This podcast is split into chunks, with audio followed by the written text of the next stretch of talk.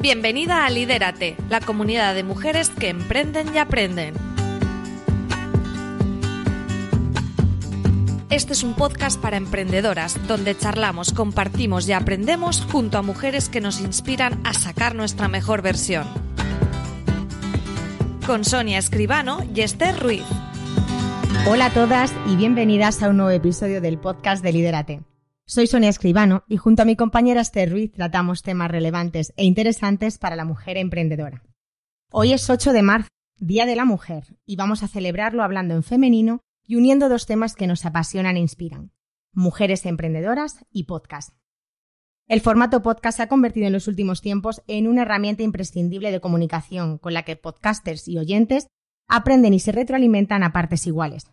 La voz cobra fuerza, más que nunca, igual que ocurre con la presencia de la mujer en la sociedad en general y en el podcasting en particular. Para hablar de todos estos temas y muchos más, contamos con dos grandes referentes en el universo podcast. Esther os las presenta. No podemos estar más felices, ¿verdad, compañera? Hola, Sonia. Buenos días. Feliz 8M a todas y, por supuesto, feliz 8M a estas dos referentes del mundo podcast, como tú has dicho. Por un lado, tenemos a María Santonja. Ella es productora y fundadora de Ecos Media, trabaja detrás de algunos de los podcasts más importantes de España, como puede ser Jefa de tu vida de Charuca, y para nosotras es un pilar fundamental desde el minuto cero, porque se ocupa de la edición de este podcast y que suene tan bien. Si estás pensando en arrancar un podcast y eres emprendedora, ella, sin lugar a dudas, es la persona que te va a guiar, que te va a ayudar y que te va a echar alguna bronca para que tu podcast sea perfecto. Ella dice que empezó con los micrófonos en 2013 y que no se pudo desenganchar. Así que para nosotras hoy tenía que estar aquí sí o sí. Y a su lado tenemos a una mujer que nació en Gijón. Desde niña la belleza estuvo muy presente en su vida gracias a un centro de estética que tenía su madre y su tía. Estudió periodismo, ha trabajado en las cabeceras más importantes del país como él y el 4 de septiembre de 2009 se echó a correr. No creo que ella supiera que con esta decisión iba a lograr que muchas nos calzáramos las zapatillas. Ha escrito dos libros, Correr es vivir a tope de power y Mujeres que corren. Es editora de The Beauty Mail y fundadora del blog con el que empezó en el mundo de Internet. El 7 de febrero de 2018 nos daba por primera vez los buenos días a través de su podcast. A mí su música ya me pone de buen humor cada domingo. Con estos tres años recién cumplidos se ha convertido en la reina del podcasting ella misma se define como periodista y escritora de espíritu inquieto. Bienvenida al podcast Cristina Mitre y María Santonja. Qué placer teneros aquí. Bueno, muchas gracias. Qué, pedazo de presentación. Sí, muchísimas gracias, chicas. Qué bonito. Os lo habéis currado, ¿eh? Madre mía. Sí, sí, he estado aquí investigando. Aunque hoy es 8M, que es un día súper especial para nosotras, sí que queremos arrancar el podcast como siempre. Así que toca hacer la pregunta cómo dais el salto al mundo emprendedor y cómo empieza esta aventura. No sé si quieres empezar tú, María. Pues em, yo siempre he sido muy culo inquieto, como dicen. Quiero decir que em, emprender, de, llevar a cabo proyectos paralelos, lo había hecho desde siempre. Siempre he estado investigando y demás. Eh, después tuve la mala suerte o buena suerte de terminar mis estudios en el 2009, un año buenísimo, y fíjate que quizá yo soy de la última generación que teníamos en la cabeza esto de estudia y si estudias tendrás un buen trabajo. Creo que los que vinieron después ya se dieron cuenta de que eso no funcionaba así, pero los, los de mi edad eh, tuvimos como esa, esa bofetada de realidad. Y al, al ver que los trabajos a los que podía acceder eh, nunca iban a, no iba a poder progresar, pues después de estar un tiempo trabajando en marketing online, que sí que me sirvió mucho para conocer el mundo online, que al final creo que es una herramienta fundamental para poder dar ese salto de, emprender. Y fue como, como encontrar la horma de mi zapato, ¿no? De ahora tengo el aprendizaje de, esos recursos y, y, quiero dar el salto. Y eso ligado al mundo del podcast que también entró en mi vida, fue como, como una, una conjugación perfecta para, para dar ese salto de emprender y con sus ventajas y sus inconvenientes estoy muy feliz de, esa decisión. Pues muchas gracias. Bueno, ¿y tú, Cristina, cómo es estar en las cabeceras más importantes del país? Él y demás. Yo estudié periodismo y para mí era como uno de los sueños llegar a tener un puesto así. ¿Y cómo das ese salto y comienzas a, a emprender?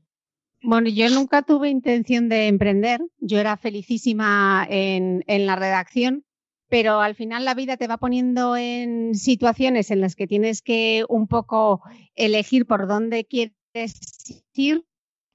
Y yo llegué al mundo digital por, por curiosidad, pues como otras muchas cosas, ¿no? Yo trabajaba en aquel momento en la revista Él, era jefa de estilo de vida, y cuando yo me incorporo a la revista Él, las redacciones de online y de papel están completamente separadas y justo cuando llego se fusionan las dos redacciones y de repente descubro el universo online y digo, uy, esto qué curioso es, pues me voy a sacar un blog yo con una plantilla de WordPress en plan intrépida, eh, porque echaba de menos además escribir de belleza, porque en aquel momento hacía estilo de vida, que eran desde reviews de restaurantes hasta, bueno, te tocaba, era un poco cajón desastre, te tocaba hacer un poco de todo. Entrevistas a personajes, etcétera, y dije, bueno, pues venga, me voy a sacar con una plantilla de WordPress eh, un blog de belleza cero conocimiento del marketing online, o sea, es que de aquella no tenía, en aquel momento estaba en Twitter y en Facebook. Recuerdo empezar a utilizar Instagram por los filtros para el blog, o sea, eh, imaginaos, 2012, nada que ver, o sea, parece la prehistoria de la tecnología.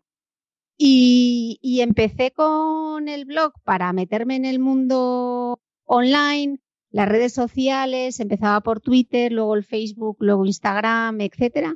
Y una cosa fue llevando a la otra. En 2016 eh, lloro mucho porque tengo que dejar la revista él porque nos mudamos a vivir a Portugal y, me iba a hacer freelance. No, por, no porque quisiese hacerme freelance, sino porque no me quedaba otra, porque yo no, quería vivir con mi marido en el mismo país y no estar los dos separados. Y fíjate tú que era Lisboa, Lisboa Madrid que está bastante cerca y luego pasé mucho tiempo subida en, en, en, en, ese avión que era casi como un autobús eh, Madrid-Lisboa. Bueno, en fin, que me lío. Y, mm, y entonces dejó la revista, dejó la revista él porque no me quedaba más remedio. Y justo sale el proyecto de Women's Health y me ofrecen dirigir la revista a caballo entre Madrid, Barcelona y Lisboa. Ríete tú del teletrabajo. O sea, yo llevo teletrabajando desde el 2016 eh, con equipos en tres ciudades diferentes sin la mayoría de los recursos que tenemos ahora de esto de hacerte un Zoom de repente, un Teams, lo que sea. Aquello era prehistoria de nuevo de la comunicación, pero sobrevivimos. Y en 2016, pues de repente mm, las revistas van por un sitio, yo tenía, quería desarrollar mi proyecto personal, me di cuenta de que a todo no podía llegar, no podía seguir haciendo mi blog, mis redes sociales, mis conferencias, mis libros, etcétera, mientras tenía un trabajo full time y editaba dos revistas, eh, una en español y otra en portugués. Después de pasar una crisis de ansiedad absolutamente brutal y darme cuenta de que no era Superwoman, pues tuve que renunciar a algo y decidí renunciar a, pues a mi puesto de directora, que cuando se lo dije a mi madre, mm, eh, pero ¿cómo vas a dejar el puesto fijo y una nómina? Y ese primer día que te ves en la cola del paro, eh, pues para, para ver por dónde empiezas y cómo utilizas ese dinero, etcétera, pues fue como, ¿qué hago yo aquí? Eh, si yo lo que quiero es emprender y bueno, al final, pues arrancas y ese primer día te da como un, vértigo absolutamente brutal y luego poco a poco también tengo que decir que me dicen muchas veces esto de reinventarte, es que yo no me reinventé. O sea, yo no, yo cambié una redacción por eh, ahora que estoy en el estudio 54, que es el cuarto de invitados de mis eh, de mis invitados que ya no vienen a verme a Dubai. Volverán. No cambié Algún día volverán, pero mientras tanto yo estoy aprovechando estos dos metros cuadrados a tope. Em, entonces cambiaron mis circunstancias, pero no el trabajo que yo hacía. Llevo más de 20 años trabajando en el sector de la belleza y de la comunicación. Entonces fue un cambio de circunstancias, pero no un cambio de, profesión. Y bueno, al final yo creo que, las tecnologías han jugado a nuestro favor, incluso ahora con la pandemia, ¿no? Que yo iba a España a grabar y ahora lo, hago online y al principio me daba como auténtico pavor y echaba mucho de menos no tener el contacto con mi invitado. Oye, pero ya me he acostumbrado a todo, hasta lo del retardo y de vernos por la pantalla. O sea, no sé, creo que hay muchas formas ahora de, al final se trata de contar historias, ¿no? Da igual un poco el medio en el que lo hagas. Total, y acabas de decir una cosa que es, importante destacar, que realmente no fue una decisión como tal, las circunstancias te llevaron, tú fuiste fluyendo, pero lo que está claro es que, a ver, tienes tendencia curiosa, ¿no? Y al final has sido pionera, ¿no? En descubrir esos hallazgos tecnológicos, ¿no? Que nos iban llegando desde el medio del blog a luego, pues, eh, sí, trabajabas, eh, trabajabas por cuenta ajena, pero tú siempre has sido como muy inquieta, has sido curioseando y demás. De hecho, lo has comentado en varias ocasiones que cuando estabas en la redacción, eh, eso del online era como la parte pobre, la parte cutre, ¿no? Y fíjate tú. Bueno, es que no lo, quería, no lo quería hacer nadie. Nadie lo quería hacer. Ha sido valiente, ha sido muy valiente de apostar por ese medio y luego con todo tu expertise y por supuesto tu, tu bagaje en tu profesión y demás, pues lo has ido puliendo y has ido innovando en otras, en otras ramas como puede ser el podcast y demás. Entonces, lo que tú dices, eh, la tecnología ha jugado un papel importantísimo para poder comunicarnos allá donde estemos y poder hacer y poder hacer aquello que realmente queremos hacer. Porque antes había como fronteras, había limitaciones, ahora no, no existen. Tú estás ahí, como hablamos en Dubai, y estás hablando con nosotras que estamos en Madrid y, y tan divinamente. Entonces, Creo que las dos habéis sido muy valientes. De, en el lado de María, por supuesto, sí que creemos que el emprendimiento viene de la mano ya del podcasting. O sea, es como un pack. De hecho, ya nos lo contó también. María nos acompañó en, en un episodio de la primera temporada del podcast de Liderate y nos lo contó. O sea, que lo de ella ha estado como más ligado, lo tuyo ha sido también como una consecuencia, ¿no? De todas esas vivencias que has, que has tenido durante los últimos años. Y sí que nos gustaría saber que nos contaréis, ¿vale? Eh, ¿Qué beneficios os ha reportado a vosotras el tema del podcast. A María, por supuesto, desde una visión, ¿no? Como productora y editora. Y a Chris, por ejemplo, ¿no? Pues desde el punto de, de, la, de la, creación de contenido y, de, bueno, de estar ahí informando constantemente. A ver, a mí, claro, es un caso porque al final yo he acabado dedicándome a, al podcast, que es algo que hace unos años jamás lo hubiera imaginado, era un medio todavía en pañales y para mí es un verdadero sueño estar ahora dedicándome a, ayudar a mujeres sobre todo a lanzar sus podcasts y después también con la productora, con Ecosmedia, haciendo proyectos que no hubiera imaginado jamás con referentes en un, plataformas premium. Es, es, una cosa eh, que, para mí es una, es una pasada y, es una, una, fantasía. Pero es verdad que eh, quitando el que yo me dedique a la producción, creo que el podcast en sí es una herramienta muy, muy válida para un montón de personas que puedan desarrollar su marca personal y también el networking, que creo que es un tema del que no se habla tanto, pero es fundamental. Creo que, no sé, eh, justo ayer estaba hablando yo con, con mi pareja sobre eso, de que quizá no hablamos mucho de networking porque nos viene como la referencia mala del enchufismo, eh, ¿no? De, que colocas amigos y como esa parte fea cuando yo creo que un networking bien entendido es conocer a mucha gente que es verdad que te va a abrir una puerta, pero luego el sentarte en la silla va a depender de, de tu calidad de, de, tu trabajo, ¿no? Entonces yo creo que el podcast es una herramienta brutal para eso porque eh, mm, entras en una comunidad muy abierta, muy predispuesta, de gente muy inquieta que, como decís, eh, solemos ser muy curiosos y, y puedes llegar a, a un montón de personas que quizá de otra manera no llegarías, ¿no? Por ejemplo, con un podcast de entrevistas, pues eh, no es lo mismo eh, decirle a alguien, oye, vamos a tomarnos un café a un desconocido o a un profesional que admires, que a través de tu podcast. Entonces, esa parte quizá no la, no la destacamos tanto, destacamos siempre como, como el, la parte de la marca que tú haces, de cómo tú te posicionas o explicas o te o transmites tu expertise como una red social, ¿no? Podrías hacerlo en una red social.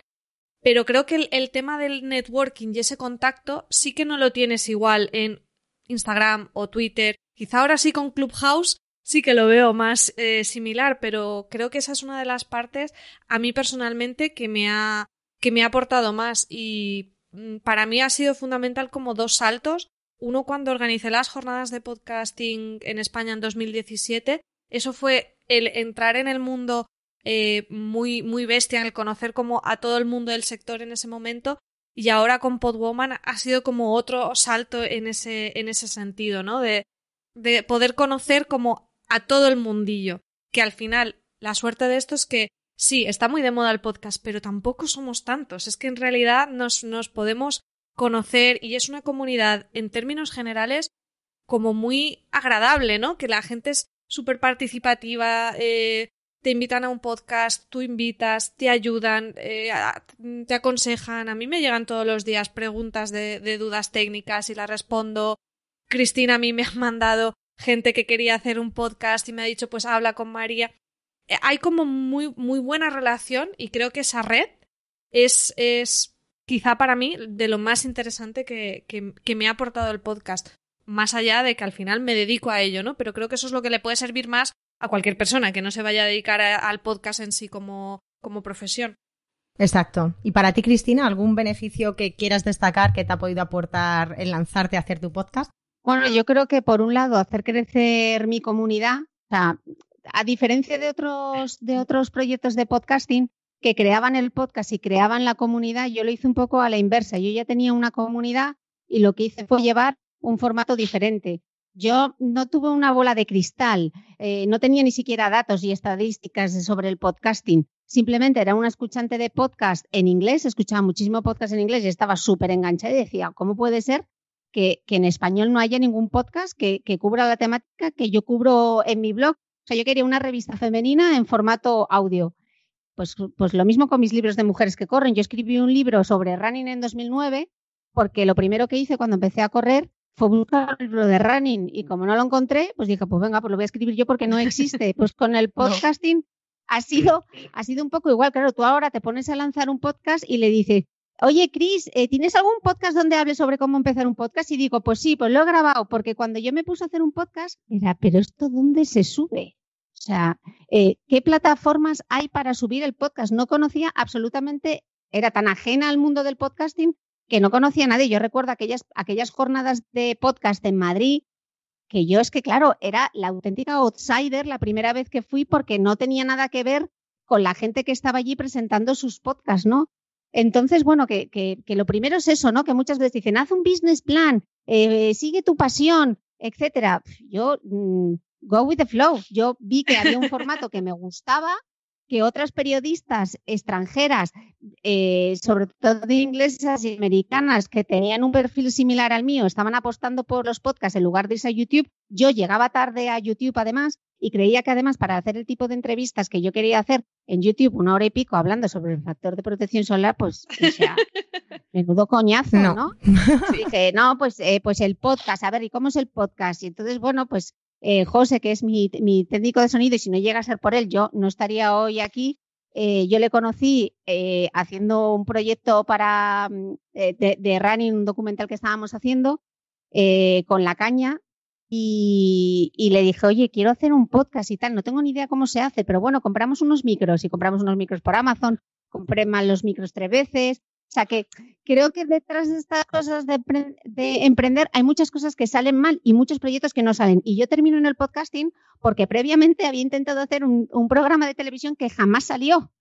Eh, de ese programa de televisión salió un documental y de ese documental finalmente eh, llegué al podcast, ¿no? Entonces, bueno, que quien nos esté escuchando, que cuando empiece y se equivoque, que es que todos los que estamos aquí nos hemos equivocado 150 millones de veces y esos errores de proyectos que no han salido han sido el germen de cosas que luego, oye, pues, pues sí que han funcionado, ¿no? Y estar un poco pendiente de qué es lo que hay afuera, qué es lo que está haciendo la gente, escuchar otros, si te gusta el podcast, escuchar otros podcasts, qué puedes aportar tú, tener tú tu propia voz, eh, saber muy bien a quién te estás dirigiendo, ¿no? Y bueno, pues a mí el podcast, pues lo que dice María, me ha permitido hacer mucho networking porque al final tengo la oportunidad de sentarme una hora y media con alguien a quien admiro mucho. Eso es genial. Así es. Decías lo de la la bolita de cristal, ¿no? Que no tenías una bolita de cristal para saber lo que podía triunfar o no, o que podía ser exitoso. Pero yo creo que ahí lo que el peso fuerte lo tiene la empatía, es decir, ponerte en el lugar del oyente, lo que realmente necesita o le gustaría, o lo que a ti te gustaría escuchar como oyente. Que hemos hablado de los beneficios que puede tener para el podcaster, en este caso hablamos de visibilidad, de conectar con otros perfiles que admiramos, ¿no? Y, con los que podemos charlar, conversar y aprender, pero si nos ponemos en el caso del oyente, yo creo que el mayor beneficio es que puedes seleccionar el contenido que escuchas. Si te gusta una temática, puedes escuchar, no es como la radio, ¿no? O sea, tú en la radio lo pones y lo que se habla es de lo que se, de lo que se habla. Tú en un podcast, tú eliges el contenido que quieres escuchar o de lo que quieres aprender o si quieres resolver una duda concreta, como tú decías, ¿no, Cristina? Oye, ¿cómo puedo empezar un podcast desde cero? Oye, mira, pues escúchate este, este episodio porque yo lo tengo así creado. Entonces, más allá de la visibilidad para, para los podcasters, yo destacaría eso del medio. La capacidad de poder aprender de lo que realmente te, realmente te gusta. No, y además, yo estaba escuchando lo de que en 2020, que seguro que María tiene alguna cifra ahí correcta, ha sido como el año del podcast, porque bueno, pues al final todos nos fuimos a casa y todo lo que ha sido el consumo de medio digital ha crecido muchísimo. Pero creo que aún hay muchísimo por hacer. Yo no sé si, en, por ejemplo, el mercado anglosajón lo conozco menos, pero yo creo que aquí en España prácticamente el podcast sigue siendo súper minoritario y aún queda un montón de camino por explotar, un montón de temáticas que no están. Entonces, no sé cómo veis vosotras, si veis que ya estamos como muy asentado el mundo podcast y demás, o que aún hay mucho camino por andar, porque yo muchas veces creo que caemos en el error que dentro de la burbuja, ¿sabes? Yo digo, claro, ¿quién no escucha a la Mitre o a la Forte? Pues ya está, pues sabes, es como, pero, y pero a lo mejor yo se lo digo a una amiga y de pronto me dice, pero eso del podcast, ¿qué, ¿Qué es? ¿Dónde lo escucho? ¿En YouTube? Y es como, no, vamos a empezar desde cero, rebobina. Así que no sé cómo lo veis vosotras. Claro, o sea, a mí lo del año del podcast me, da la risa porque yo desde 2013 oigo lo del año del podcast y no creo que haya un año del podcast. Lo que sí que es verdad es que estamos viendo una tendencia en el que se van dando pasos cada vez se van acortando más distancias. No tenemos nada que ver con el mercado anglosajón, pero es verdad que España es de los países que más escucha de podcast tenemos, entonces, bueno, no estamos tampoco tan mal, pero está claro que es una industria incipiente, eso está clarísimo. O sea, yo llevo haciendo podcast mucho tiempo y dedicándome profesionalmente a ello y pudiendo vivir en exclusiva el podcast, pues no tanto. Cristina igual lleva haciendo el podcast mucho tiempo, pero tampoco han entrado los patrocinadores el primer día. Entonces, no creo que sea el año de, pero eh, es verdad que las cifras van mejorando y mejorando y creo que tiene que ver mucho con lo que estabas diciendo, Sonia, que hablamos eh, de los beneficios como para hacer podcast, pero a mí lo primero que me cambió la vida fue escuchar podcast. Yo es que ahora me paso el día con los auriculares. Mm, para las personas que queremos estar aprendiendo constantemente es brutal. O sea, yo ya no hago, yo ya no busco a veces en Google cuando quiero conocer una temática, busco un podcast porque la manera en que me lo van a explicar en profundidad un experto, por supuesto tienes que cribar el contenido como con cualquier cosa en Internet, pero eh, yo siempre pongo el ejemplo de, los podcasts de Cristina sobre suelo pélvico. ¿Dónde vas a encontrar eso? En un post, pues va a ser muy limitado. En un medio tradicional nunca va a tener espacio ese tema. Entonces, creo que como, oyentes nos, nos permite acceder a un contenido tan vasto y tan rico que es imposible que no te enganches, sea por informarte, sea por entretenerte. Entonces, creo que el que descubre el podcast se queda. Lo que pasa es que mucha gente le cuesta descubrirlo pero se están dando pasos. Yo mis padres llevo dándoles la turra con los podcasts, pues ya os digo, desde 2013 y este último año han empezado a escuchar podcasts, que además me tiene maravillada porque es que me recomiendan cosas que yo nunca había escuchado. Y ahora ellos me dicen, ah, pues he empezado, mi padre que le gusta la tecnología, he empezado a escuchar el podcast de Shataka, no sé qué. Y es que yo digo, ¿dónde está la cámara oculta? Porque es que me parece alucinante. O mis tíos que también son mayores, que tienen sesenta y pico años, están empezando a escuchar. Es verdad que nosotros tenemos pues nuestra burbuja y nuestra realidad, pero sí que yo veo que ya empiezo a ver muchas personas más fuera de mi círculo más podcaster y más techie que ya se están acercando al medio. Aún así queda muchísimo recorrido, pero creo que es eh, que vamos como con paso firme, ¿no? Vamos ahí eh, alcanzando cada vez más y yo creo que ha venido para quedarse, que habrá una burbuja, como dicen, pues como todo, como hubo con los blogs, pero luego los blogs no desaparecen, o sea, el medio se asienta. Yo creo que lo hemos experimentado en ya en muchos medios y muchas redes sociales, pues eh, ni uno mata a otro, que es otra cosa que me hace mucha gracia, lo de va a matar a la radio, yo qué obsesión de la gente con matar todo, no, nada mata a nada, las cosas llegan, hay picos y luego se asienta y se quedará como un medio más donde habrá gente que lo hará por amor al arte, donde habrá profesionales eh, y en esas estamos. Estamos en un momento muy ilusionante ahora mismo. Podríamos decir realmente que a lo mejor no es el año del podcast, ¿no? Sobre todo para las que lleváis tanto tiempo. a lo mejor sí es la era del audio. Eso sí. Porque, eso sí. Porque es que realmente el audio ha llegado, mm, pero es que está en auge, auge, lo que tú decías de Clubhouse. Al final es eso, es el comunicarte de manera directa con, la gente. No, es el poder de la voz, ¿no? Si ves a un adolescente, si ves a un adolescente, el adolescente no teclea al móvil, le habla al móvil. Que sea el año del podcasting, yo francamente lo dudo. Sí que están saliendo más formatos, pero yo todavía me encuentro a gente que me pregunta dónde se escucha un podcast o que lo escribe mal, que no saben lo que es, pero ¿qué es un podcast? Todavía tengo que seguir explicándolo después de más de 170 programas. Eh, hay gente que, se, que llega a mi Instagram y que no entiende qué es lo que estoy, pero ¿dónde puedo escuchar esta entrevista? Bueno, pues le tienes que explicar que se tiene que descargar o que tiene que entrar en el blog, que tiene toda la información ahí. Y luego, más allá de eso, nos queda todavía mucho porque estos proyectos, vosotras lo sabéis mejor que nadie, son caros de producir, llevan mucho tiempo hacer un podcast y no siempre son rentables. Y en mi caso es un trabajo full time. Yo tengo una entrevista todos los domingos que solamente preparar el guion de esa entrevista son dos días de trabajo, más la postproducción que tiene. Entonces, sacarle rentabilidad a un podcast, la, la palabra del millón, la monetización, todavía es, a eso íbamos. Todavía es muy complicado. Es, eh, eh, es, muy complicado y lo dice alguien a quien afortunadamente puedo decir a día de hoy que yo mi, eh, mi vivo de mi podcast, de mi blog no vivía, pero de mi podcast sí, y tengo equipo, tengo un, una editora, tengo alguien que lleva la parte de diseño, tengo una persona que se encarga de toda la producción del audio, etcétera, y aún así eh, me las veo y me las deseo para conseguir los mecenazgos, todos los temas de la, inserción de las publicidades, todo el tema de la programática, nos queda, vamos, estamos a años luz de Estados Unidos, incluso de Latinoamérica, que está, eh, que está muchísimo más desarrollado que nosotros. Que las cifras son buenas, que tenemos buenas escuchas, que cada vez la gente está más ahí, sí, pero todavía nos queda mucho. Yo creo que, por ejemplo, las, las plataformas eh, están muy bien porque han permitido pues, desarrollar productos, pero también, por otro lado, están atomizando las audiencias. Y yo eso me da un poco de miedo porque veo que el panorama de Estados Unidos está mucho más desarrollado y si llega Spotify y le, le paga miles de millones de dólares a sus podcasters, pues fenomenal, pero no es la situación. Eh, no hay muchos rodans en España ni las grandes plataformas no están ofreciendo eh, pues esos deals que ofrecen los americanos. Entonces, bueno, creo que sí eh, la perspectiva es buena, pero bueno, no es tampoco para echar las campanas al vuelo, ¿no? Ojalá, ojalá, y yo estoy encantada que cada vez surjan más, más proyectos y soy la primera que desde mis redes, eh, siempre que descubro un podcast nuevo, lo, eh, lo comparto. No puedo participar en todos los podcasts a los que me llaman porque la verdad que mm, lo agradezco muchísimo. Son muchísimas las propuestas, no siempre puedo, pero intento apoyar a la gente que está comenzando en esto del, del podcasting y darles eh, pues, pues un, empujón o un poquito de, visibilidad. Es buenísimo que haya otras voces. Lo que pasa que, claro, esto es una carrera, o sea, esto sí que es una maratón. Esto no es un sprint. Entonces hay que, cuando me piden, cuando, cuando me piden consejo, ¿no? Le digo, bueno, no, no te desencantes.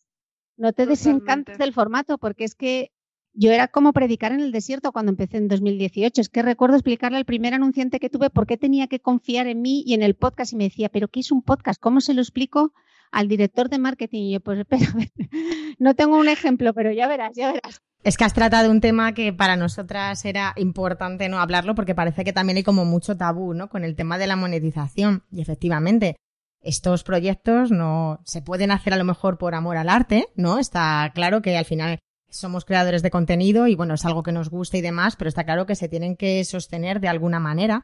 Y has dicho una cosa que hay que tenerlo muy en cuenta. Hay un trabajo previo, hay una preparación, hay, hay una edición, o sea, es una inversión que haces. De hecho, ayer, por ejemplo, lo hablaba con María, ¿no? Que al final un podcast tienes que ver la manera que sea rentable porque tiene unos gastos sí o sí, si lo que hablamos, si tienes unos gastos de producción y de edición y demás. Más allá de tu tiempo y de tu esfuerzo, que por supuesto eso también hay que valorarlo. Entonces, bueno, nos comentabas lo de las plataformas. Yo creo que ha sido un impulso muy grande, ¿no? Para, para muchos proyectos, pero no es la única vía. Entonces, para los oyentes que, mm, que nos están escuchando, ¿qué opciones de monetización les podéis recomendar? Por ejemplo, Cristina nos hablaba del tema del mecenazgo, por si nos lo puedes explicar un poco más, por si hay gente que no tenga claro el concepto. Y María, que también nos pueda dar su aporte, ¿no? Sobre las diferentes opciones de monetización, que como ha dicho Cristina, esto es una maratón al final esto es constancia, trabajo y el que llegue antes, el que tenga mejores datos, normalmente. Entonces, bueno, que nos deis vuestro punto de vista y, cómo veis la, predicción. Yo sobre todo les diría que, eh, que, cuando empiecen el proyecto no estén pensando ya desde el minuto cero le voy a sacar rendimiento, porque ya te digo que lo veo bastante, eh, lo veo bastante difícil. Oye, ojalá que así fuese, ¿no? Pero desde mi experiencia personal, por lo menos lo que yo me he encontrado, eh, fue bastante complicado. Yo hablo de, mecenazgos eh, porque al final son marcas con las que intento construir un poco una relación a largo plazo y porque son esas marcas que me ayudan a contar mis historias, ¿no? Entonces tienen presencia en el podcast, pero también pueden tener presencia en mis redes sociales, tienen presencia en mi blog. Por eso mi caso es un poquito particular, porque yo tengo una comunidad dentro del podcast, pero también fuera del podcast. Todas esas gestiones, eh, también tengo que aclarar que las hago yo. Yo no tengo un agente que me, que, me coordine campañas de publicidad con clientes, etcétera. Todo va a través de mí, que eso me permite un mayor control de cómo es la historia que quiero contar, cómo le puedo ayudar a ese enunciante, pero claro, también es una carga de trabajo absolutamente brutal. Ahora mm, han llegado las plataformas exclusivistas que tú puedes tener tu podcast en esa plataforma. Yo he decidido no estar en ninguna plataforma porque mi objetivo es llegar al mayor número de escuchantes que, pueda. Entonces, en mi opinión, eh, estar presente solamente en una plataforma, estoy obligando a mi escuchante a que vaya a esa plataforma y me escuche desde ahí. Entonces, el que tengo ahora, fenomenal, pero el que llega nuevo al podcasting no tiene ni idea de que existen plataformas para escuchar podcast porque es que se lo tengo que explicar yo a diario desde redes sociales. Entonces, bueno, no, no forma parte de mi estrategia. Entiendo que haya podcasters que lo quieren hacer, porque claro, al final tienes que monetizar ese esfuerzo y ese trabajo y no todo el mundo está dispuesto como yo, pues ir a puerta fría y hablarle a una marca y decirle, a ver, vamos a sentarnos y vamos a negociar. Yo no tengo ningún problema en hablar de, dinero y me parece, o sea, es como cuando te dicen, no, es que haces publicidad, ya claro, y bueno, Rafa Nadal eh, gana Wimbledon y enseña el reloj que lleva y bien orgulloso que está porque le han pagado, ¿no? ¿Qué problema hay en que te, te financien, ¿no? O sea, no sé, la gente que yo cuando quiero hacer trabajo solidario lo hago, pero normalmente todo el mundo quiere que le paguen un sueldo, ¿no? No sé por qué en las, en las profesiones creativas hay como que justificarse, ¿no? O que todo el mundo te está siempre retocando el fee. No, mira, es que tengo tanto presupuesto ya, pues que esto vale esto y si lo quieres hacer conmigo, este es mi fin, no sé. Tú no vas al supermercado y le dices al cajero, disculpe, es que creo que mm, el kilo de pechuga de pollo debería estar a tanto. Pues no, es el precio que tiene y ya está, ¿no? Creo que nos cuesta muchas veces eh, poner en valor el trabajo que hacemos, ¿no? Entonces te dicen, no, pero ¿cuánto vale una hora? Bueno, una hora y 20 años de experiencia en el, en el sector. Entonces, que si no nos, si nosotros, si nosotras en este caso no ponemos en valor el trabajo que estamos haciendo, difícilmente al otro lado vamos a ser capaces de negociar. Y yo he dicho que no a mogollón de cosas, porque creía que no era, que eso cuesta un huevo hacerlo, ¿eh? Cuando tienes que pagar a un montón de gente, pero digo, si bajo ahora el fee, nunca más lo voy a poder, eh, nunca más lo voy a poder subir o justificar, ¿no?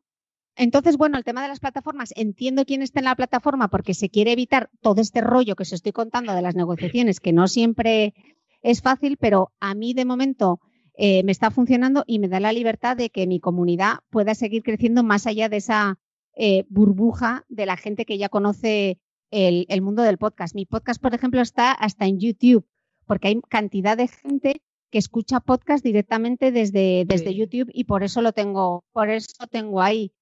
Otras formas de monetizar, hay plataformas ahora, eh, por ejemplo, como Spreaker, que te permite hacer programática, inserción de anuncios dentro de tus audios, o tienen un servicio nuevo que te permite eh, vender campañas por CPM.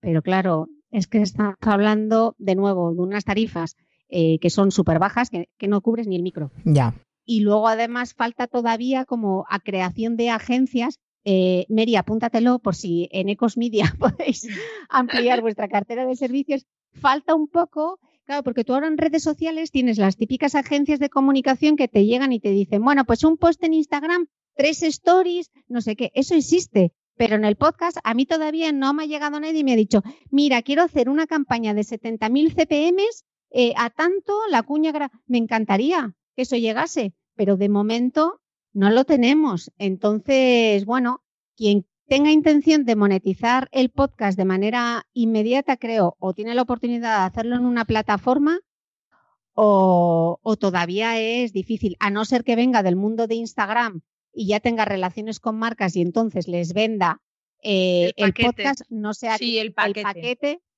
que no sé qué tarifas estarán eh, negociando ahí, pero desde luego, eh, eh, yo siempre lo digo, ¿no? Producir un podcast como, como el mío es caro, es que somos cuatro personas trabajando en el formato, en la entrevista, en la postproducción, etcétera. Entonces, bueno, eh, que no quiero quitarle la ilusión a nadie, pero también quiero contarle las, las verdades que hay detrás de la realidad. todo este trabajo, ¿no? La realidad. Sí, yo creo que a lo mejor es más interesante casi en un primer momento abordar el podcast para ganar visibilidad, para hacer tu marca más conocida, para hacerte experto en dentro de un nicho que te puede abrir muchas puertas.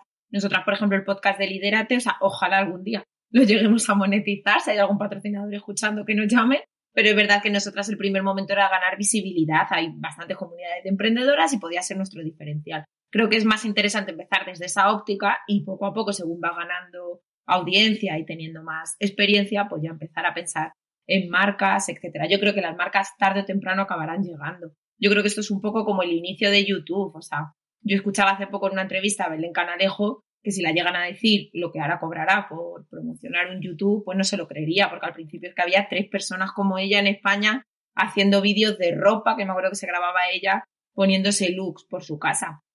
Entonces supongo que bueno, que será darle un poco de tiempo. Sí que me gustaría retomar que hoy es 8M, un día súper importante, el Día de la Mujer, pero aunque a pesar de que en el podcast estamos como muy metidas, es como muy igualitario y hay muchísimos programas y muchísimas mujeres que son referencia, como pues Mitre, La Forte, Charuca, que ha salido ya, que son más o menos las que abanderan los rankings, se sigue diciendo que los hombres tienen más escuchas y que los hombres siempre se llevan la mejor porción de la tarta de publicidad, etcétera, etcétera. Entonces, no sé cómo veis vosotras esto, si realmente es cierto. No sé si María, tú tienes datos al respecto, ¿nos puedes dar un poquito de luz? A ver, aquí datos eh, no hay demasiados porque realmente estadística de podcast ya hay poco que esté segmentado por sexos, pues es, casi anecdótico. Sí que es verdad que en cuanto a consumo de podcast, es decir, a, oyentes, es bastante parejo, pero sigue habiendo más hombres que mujeres. En el último estudio que se hizo en España, eh, las mujeres eran el 46%.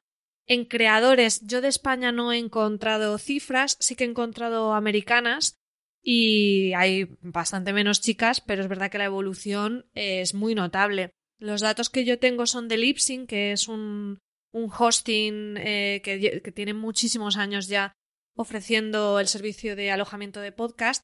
Y sí que daban la cifra, por ejemplo, en 2012, ya te estoy hablando hace mucho tiempo, de que las podcasters mujeres allí eran, dentro de todos los podcasts que tenían alojados en su servicio, eran el 12,5% del total, que es poquísimo. El último dato que dieron eh, la gente de Lipsin era del segundo trimestre de 2019 y había aumentado a un 40%, que como vemos es un salto muy grande del 12 al 40, pero aún así estamos por debajo. Sin embargo, es verdad que en los rankings, pues las tops en podcast independiente son chicas. Tenemos a, a Cristina siempre ahí en el número uno y yo creo que eso es debido a que muchas veces eh, las mujeres no encontramos esas voces y esos contenidos en algunos medios generalistas. Entonces, eh, creo que por eso también cuando vemos el podcast, eh, por fin encontramos nuestro, nuestra casa.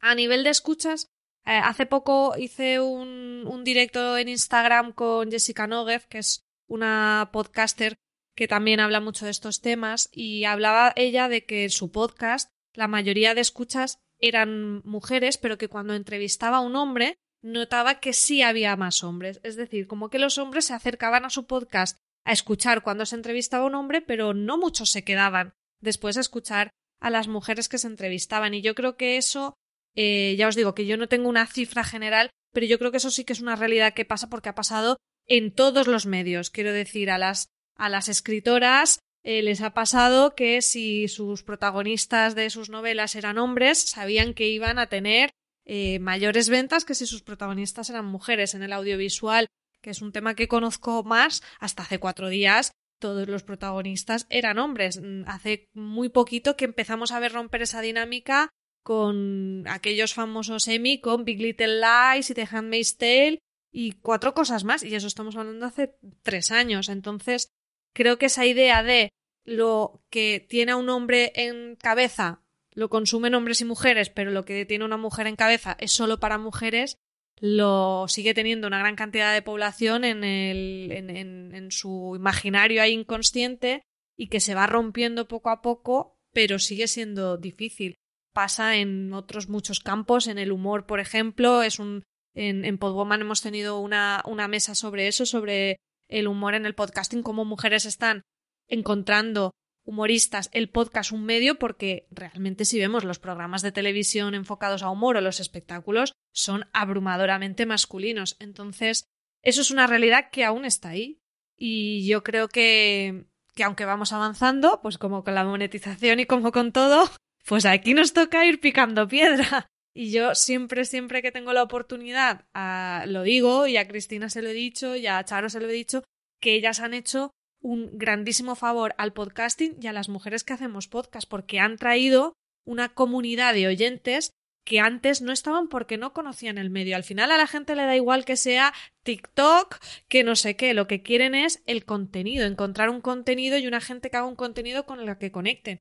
Y ellas han traído a muchas mujeres a, escuchar podcast. Así que eh, yo siempre que tengo oportunidad les agradezco porque han abierto puertas y lo que está diciendo Cristina de, de estar en abierto, pues es cierto, o sea, para mí las plataformas permiten monetizar, pero a veces creo que lo más inteligente es tener como varios programas, ¿no?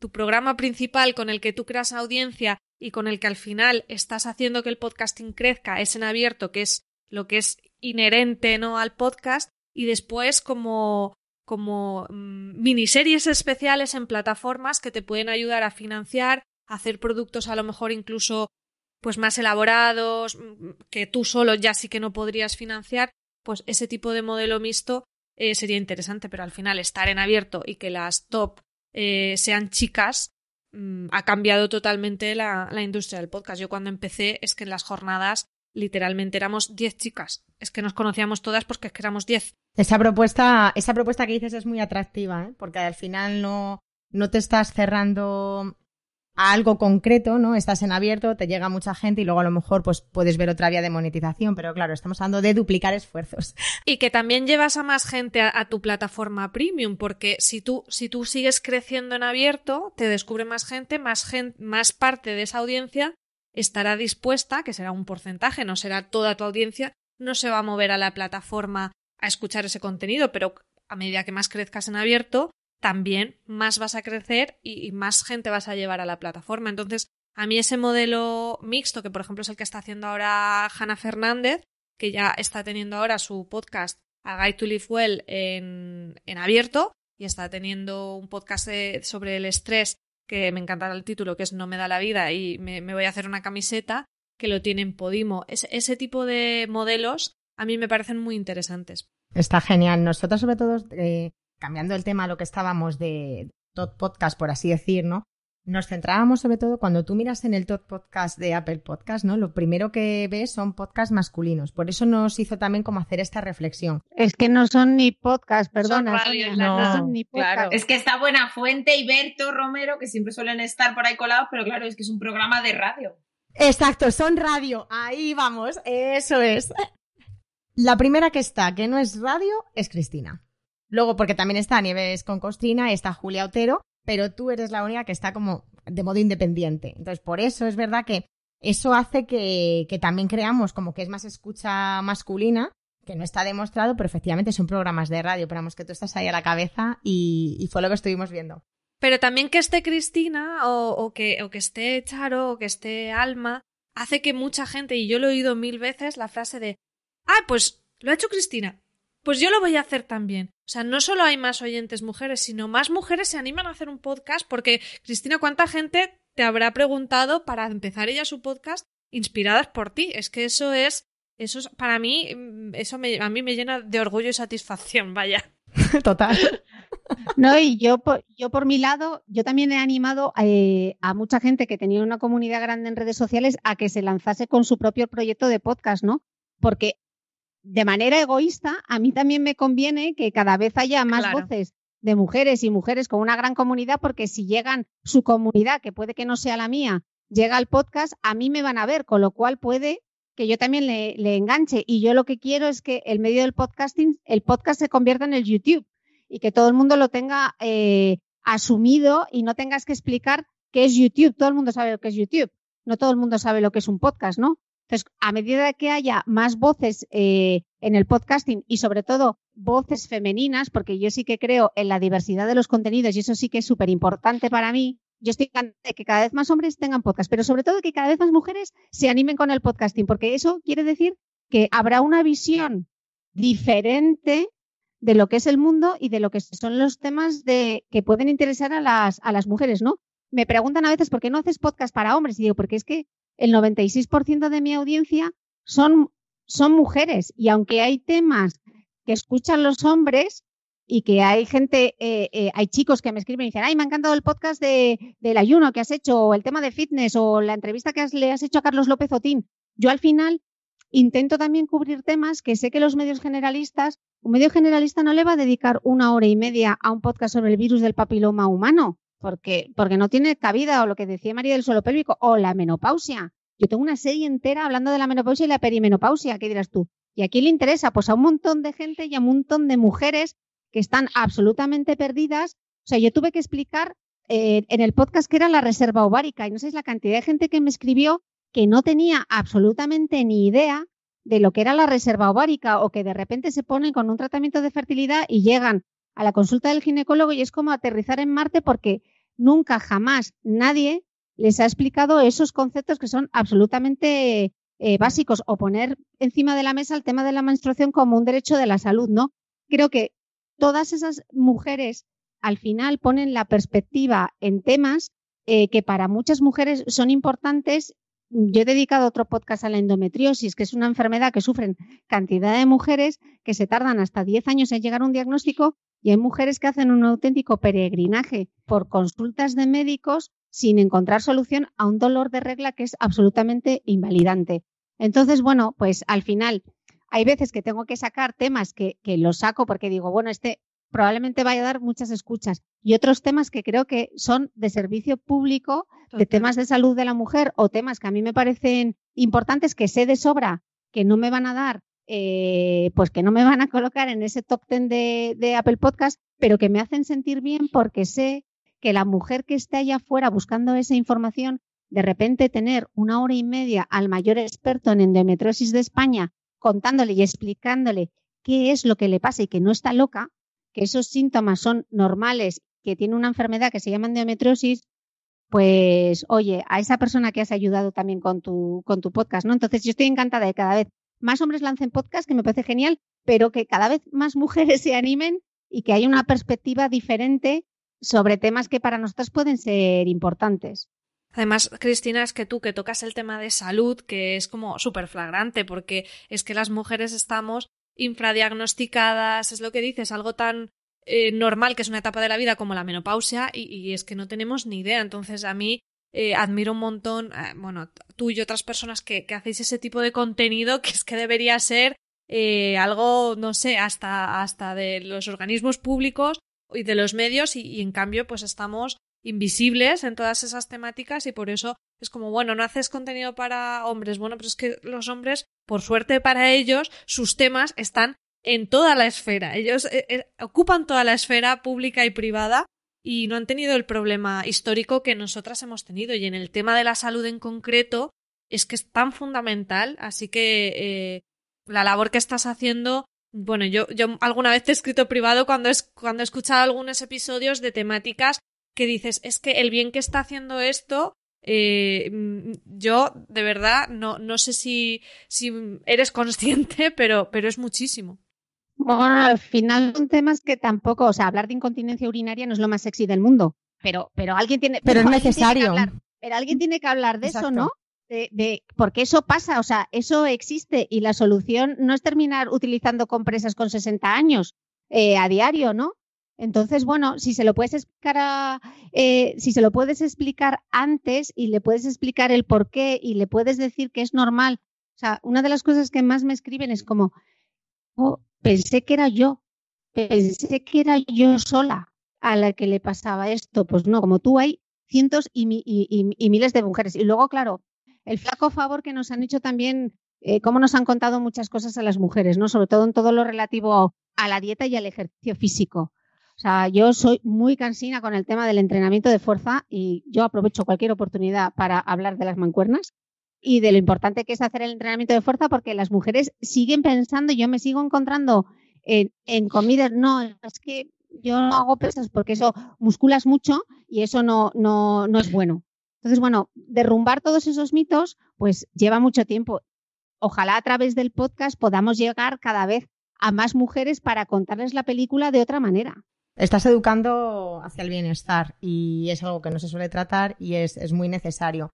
Y además las conversaciones, nosotras damos fe de ello en la comunidad, y las conversaciones entre mujeres son distintas. Es decir, hablamos el mismo lenguaje, ¿vale? Tenemos como las mismas necesidades. Está claro que con ellos compartimos muchas otras cosas. Pero estos temas son de mujeres. Está claro que a ellos les puede interesar. Pero el que se generen estos círculos son necesarios porque no te sientes sola, no te sientes de, ah, esto solo me pasa a mí.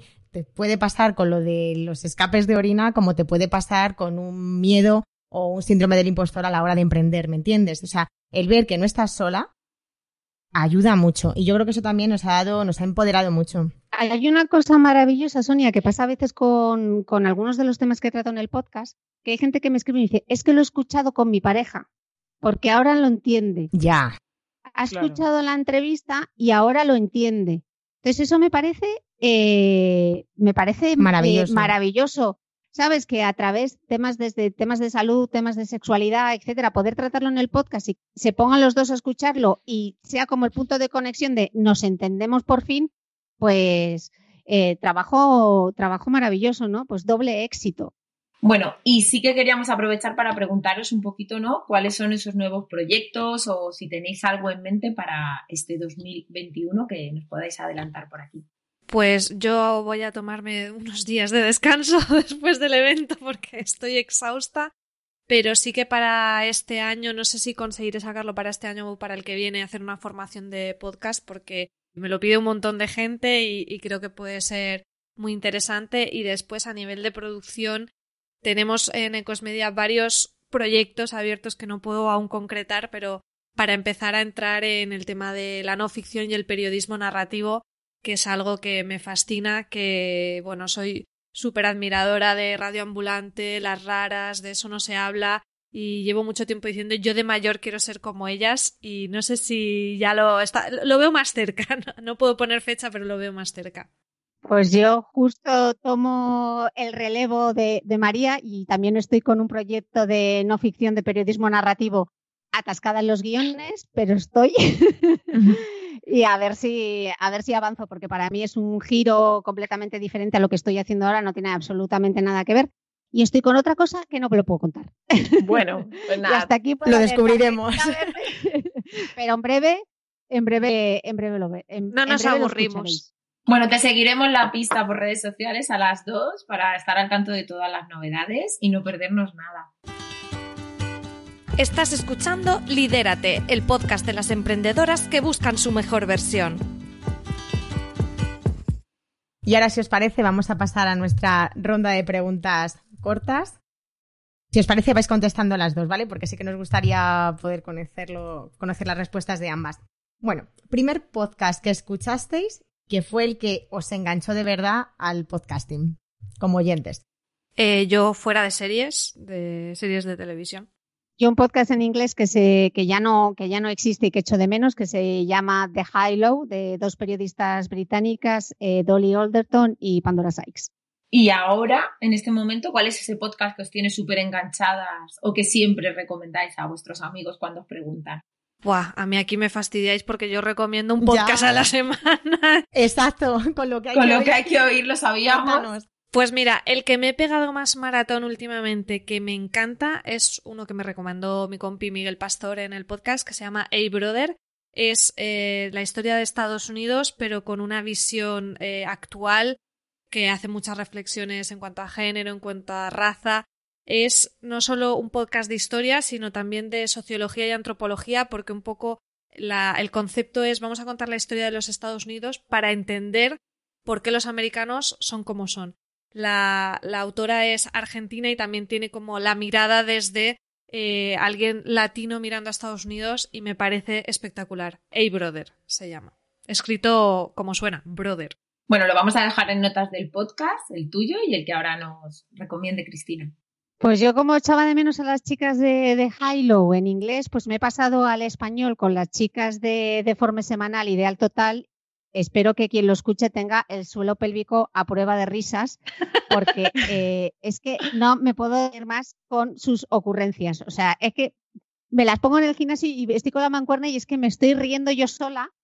Eh, y aparte que hacen unas recomendaciones de libros y de música brutales. O sea, me lo tengo que apuntar en las notas mientras van hablando porque siempre coinciden conmigo. O sea, ¿quién puede coincidir contigo recomendándote sonrisas y lágrimas, pero reversionado? O sea, me encantan. me río mucho, me río mucho con ellas dos, la verdad.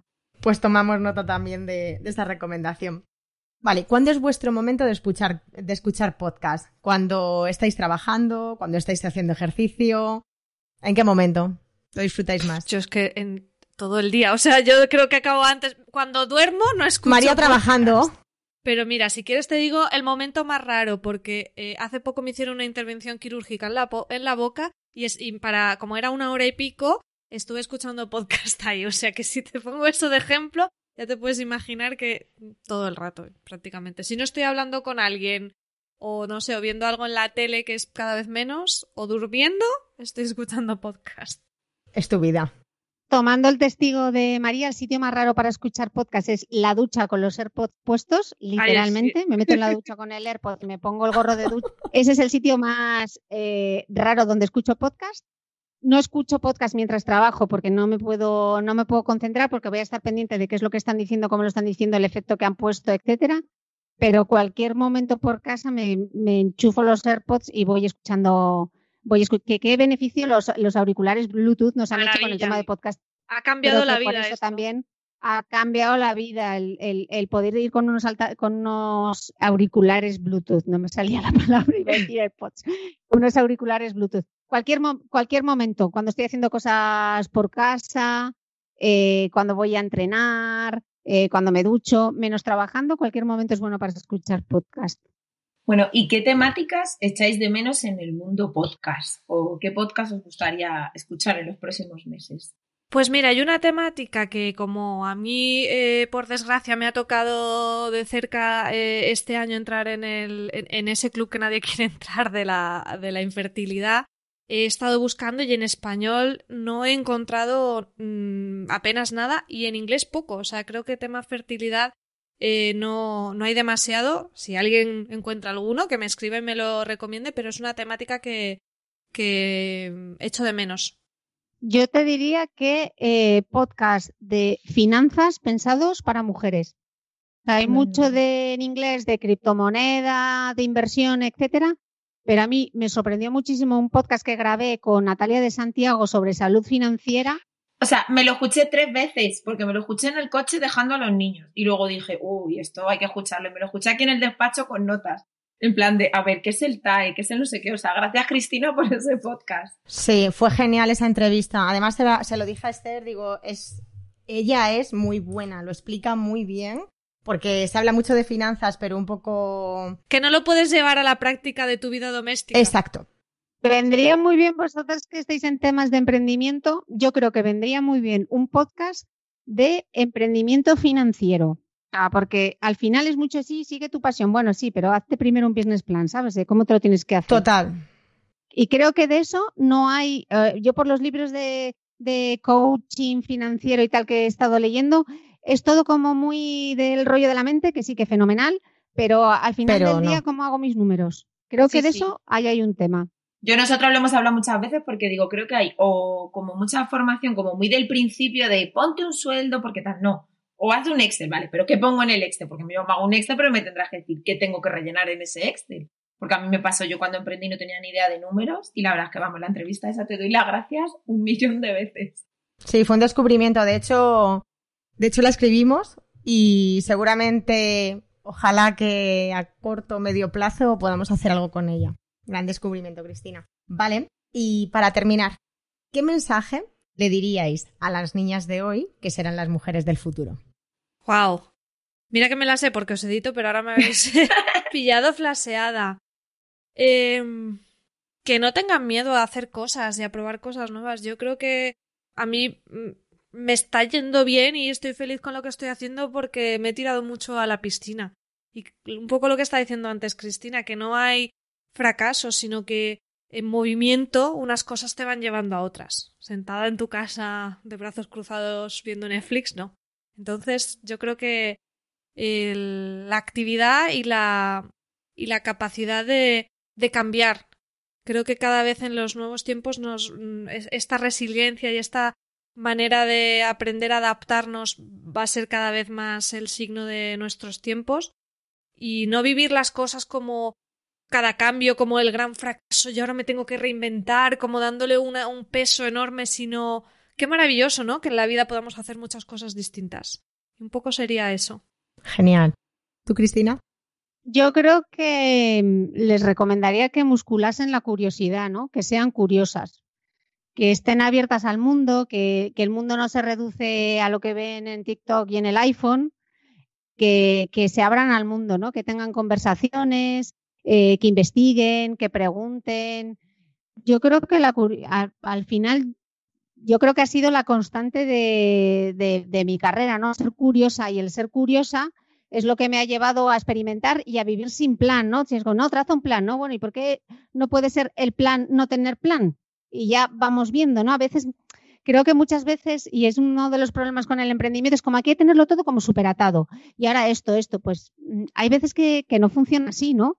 Y que no, que no pasa absolutamente nada, hombre, tener un poco unas directrices, pero esto de saber dónde vas a estar eh, eh, dentro de un año o dentro de dos años es que luego llega la vida y te fastidia el plan, ¿no? De luego llega un, coronavirus ya, un COVID te quedas en tu casa. Entonces, bueno, no tener plan o un plan demasiado trazado y la, y la curiosidad como motor. Pues nos encanta, nos encantan los mensajes que nos dejáis. De hecho, si hablas de la curiosidad, te recomendamos que escuches el episodio que grabamos con Teresa Viejo sobre la curiosidad, que es una maestra de la curiosidad y, y sí, nos parece un, consejo muy, muy bueno porque es lo que nos va a aperturar la mente y, y bueno, poder mirar hacia otros horizontes. Pues nada, muchísimas gracias a las dos. Ya tenemos que ir cerrando. Hemos pasado la hora, sabíamos que esto iba a pasar, así que hemos ido con calma porque lo veíamos venir. Y nada, decir a María que es un honor volver a tenerla de nuevo que muchísimo ánimo en todos los nuevos proyectos, que queremos ese curso de podcast para que cada vez haya más mujeres por aquí dándolo todo. Y a Cristina decir que ha sido un placer, que me encanta que hayas podido sentarte hoy aquí, lo que comentaba María. Si no, nunca pudiera haber llamado y decirte, oye Cristina, vamos a tomarnos un café. Y el podcast me ha dado la excusa para charlar contigo este ratito. Así que muchísimas gracias a las dos. Un abrazo fuerte a todas y que hoy sea un día feliz, especial y sobre todo que no perdamos que siga siendo reivindicativo. Que no tenemos que olvidar que vivimos en la parte del mundo privilegiada y que queda tanto por hacer en todos los rincones. Así que nada, un abrazo gigante.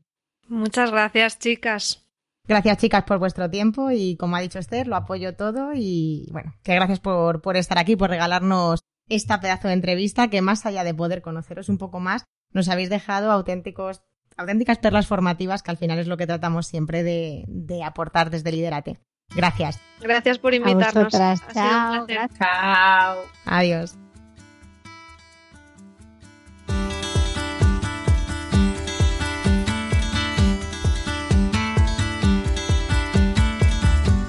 Y ahora lo más importante, si te ha gustado este podcast, compártelo en redes sociales con tu vecina, con tu prima, con tu grupo de amigas, con cualquier persona que se le ocurra. Es la única manera de ayudarnos a crecer, a que lleguemos a más gente y que podamos seguir semana tras semana intentando ofrecerte el mejor contenido. Además, ahora recuerda que nos puedes escuchar en todas las plataformas. Y recuerda dejarnos un comentario y cinco estrellas. Puedes encontrarnos en Instagram en arroba lidera-te.es y en nuestra web www.lidera-medio-te.es donde puedes estar al tanto de todas las novedades que están por llegar que ya os adelantamos que van a ser muchas.